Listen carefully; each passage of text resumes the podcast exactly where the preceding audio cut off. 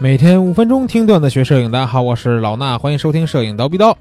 今天咱们聊聊延时摄影啊。之前呢，其实已经简单介绍过了，但是呢，最近在这个某音平台啊，发布了一个延时摄影的一组小的这个作品。然后呢，确实现在短视频火嘛，然后大家看到这个视频以后呢，就有人来问我，因为包括咱们现在的学员和听友也有人来问我。其实我说你自己去翻一翻刀逼刀，对吧？原来都讲过，但是他们还是说，哎，怎么把照片变成视频的呀？对吧？我又去讲了一遍。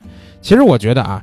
我并不是一个职业的延时摄影师，因为我只是说，在我拍照的时候，我喜欢去拍一些延时的素材，然后回来呢，把素材一堆啊，其实也是一个最简单的操作了。但是啊，我认识职业的呀，对吧？我不职业，我认识职业的。之前采访过一位摄影师，叫做艾青啊，相信如果是玩建筑摄影或者是玩延时摄影的人，不会不认识这个摄影师。他呢是这个在上海的一位摄影师啊，当时我也是去上海采访了他。他也是这个奈斯签约的摄影师，然后也是呃 Getty Image 的签约摄影师，然后他自己也创建了一个叫青柱影像的这么一个摄影机构，主要是做这种建筑类的商业摄影啊，非常的高端了。然后他呢，同时也是 Getty Image 的首届延时摄影大赛的评委，而且呢，曾经也获得过 Getty 在当年这个延时延时摄影大赛当中的一个一等奖啊。那长期从事这个建筑、城市和人文题材的这个项目研究与拍摄，对延时摄影、风光摄影、长曝光摄影有丰富的经验和独到的观点。那我在采访当中呢，其实跟他聊了很多。咱们今天呢，主要来听一听他是怎么喜欢上拍摄延时摄影作品的。另外呢，也说到了延时摄影和普通的视频快放有什么区别，大概的一个制作流程。下面就有请艾青老师，咱们来听一听。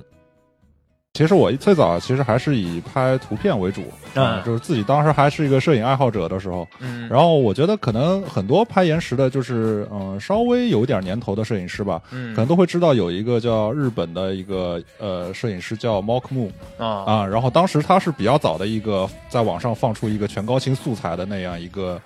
关于日本风光的一个延时摄影的一个短片。哦，然后然后他的配乐也是他自己亲自谱写的一个钢琴曲，然后他做了三部啊，哇，那这太极致了！对对对对对，非常棒！视频自己拍，曲子也自己做，对对对。然后当时看到以后就觉得非常震撼啊，然后当时在研究这东西怎么拍，嗯，正好我自己当时在上海的时候，利用业余时间，我自己在做一些小的那种专题和项目那样，然后拍一些黑白的那种嗯上海的一些城市的景观啊，然后呢。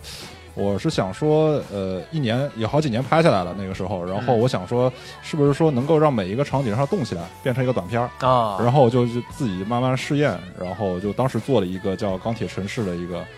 对，钢铁城市 当时反正蜂咱们那个蜂鸟的文章里肯定能看到这个啊，我有印象。对，就关于当时对，那是那算是第一部比较成型的视频延时摄影的作品。对，对于我来说是这样的，就是一一年年底的时候，那个时候做的啊。那个当时那钢铁城市是拍了多长时间的素材啊？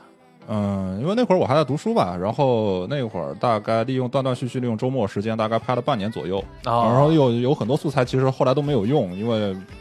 觉得应该用最好的东西吧，然后有一些当时觉得不太好的东西就全都删掉了。哦，这样。嗯，那其实我就是刚才也说嘛，之前我其实也尝试过拍摄延时摄影的这种视频。嗯，但我当时是。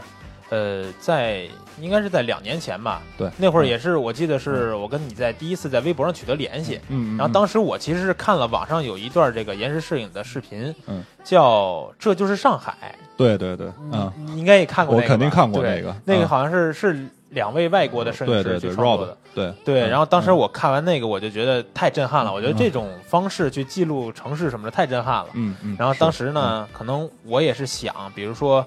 拍一些北京方面的这些素材，嗯，但是问题是很难坚持。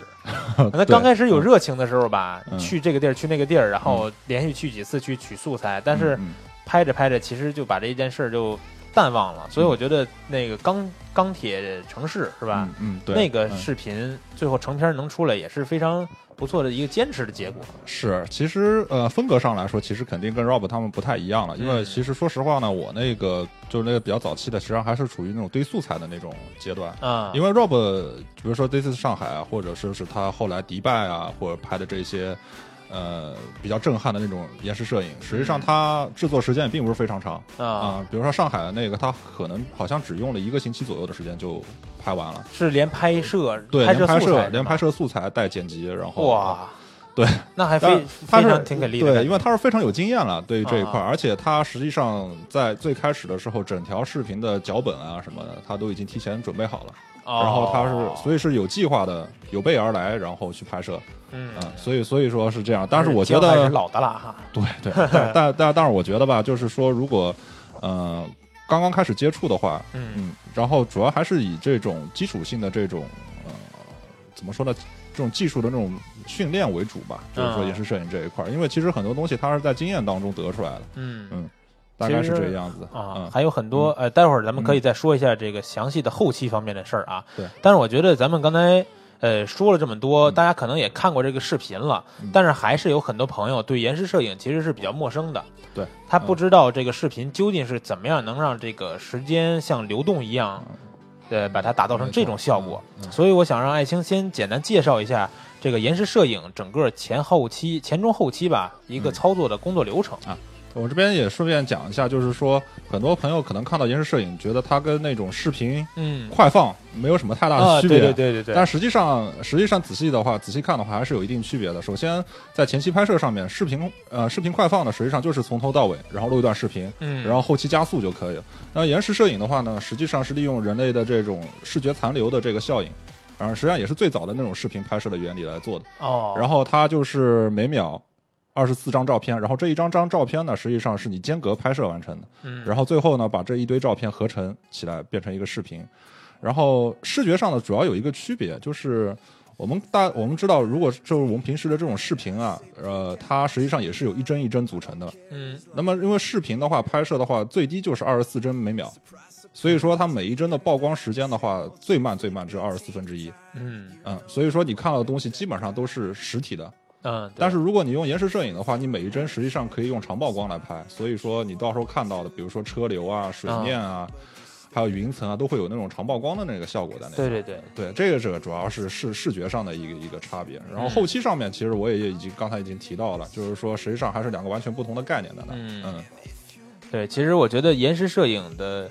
后期剪辑也也需要运用到很多，比如说，呃，视频编导他们需要掌握的这个视频的节奏啊等等方面的东西，对吧？没错，因为说实话，它最后还是以视频的形式呈现出来的，嗯，所以肯定还是说有许多剪辑的这个技巧在里面。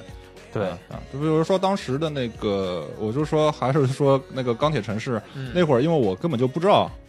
呃，怎么用一些视频软件？所以我当时是用绘声绘影来做的，我觉得效率特别低。然后，当然现在的话，因为我们也比较成熟了嘛，然后所以会用一些稍微比较专业一点的，比如说像那个 Premiere 或者是 After Effects 这些啊专业的这种视频软件，然后来做一些剪辑和特效之类的。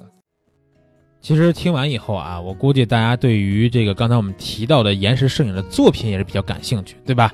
那在这儿呢，也是告诉大家啊，我给大家准备了两段这个延时摄影的作品。一段呢是七年前，艾青老师拍摄了一个延时摄影作品啊，这真的是七年前的，我翻到了网上，因为现在从网上下视频呢不太方便，所以呢我会把这两个链接准备到我们的蜂鸟微课堂的微信号里边。啊，然后你去关注了蜂鸟微课堂的微信号，回复四个数字啊，记得幺九零二，这是今天的暗号，幺九零二就可以得到这两个延时摄影的这个链接。一个就是刚才我说的艾青老师七年前的延时摄影的作品，啊，拍摄的上海的这个呃城市的内容啊，应该也是很炫酷的。然后另外一个就是刚才我也提到的 N 年前啊，也是非非常多年前了啊，一部非常非常吸引我的，当时被我自己捧上神坛的延时摄影作品。后来我发现。国人拍的和这个各种各样摄影师拍的已经有比这个更先进的了啊！但是当年我看到这段老外拍的延时摄影作品的时候，就叫这就是上海这段的时候呢，其实我真的是被震惊了。我说延时摄影可以这么玩吗？太酷了！所以这两段这个呃就是播放的链接我都发到咱们这个微信号后台，大家去回复幺九零二就可以得到，然后去看一看吧。看完了没准你也会爱上这个延时摄影的。行了，今天这期节目呢，咱们就先说到这儿，咱们下期见。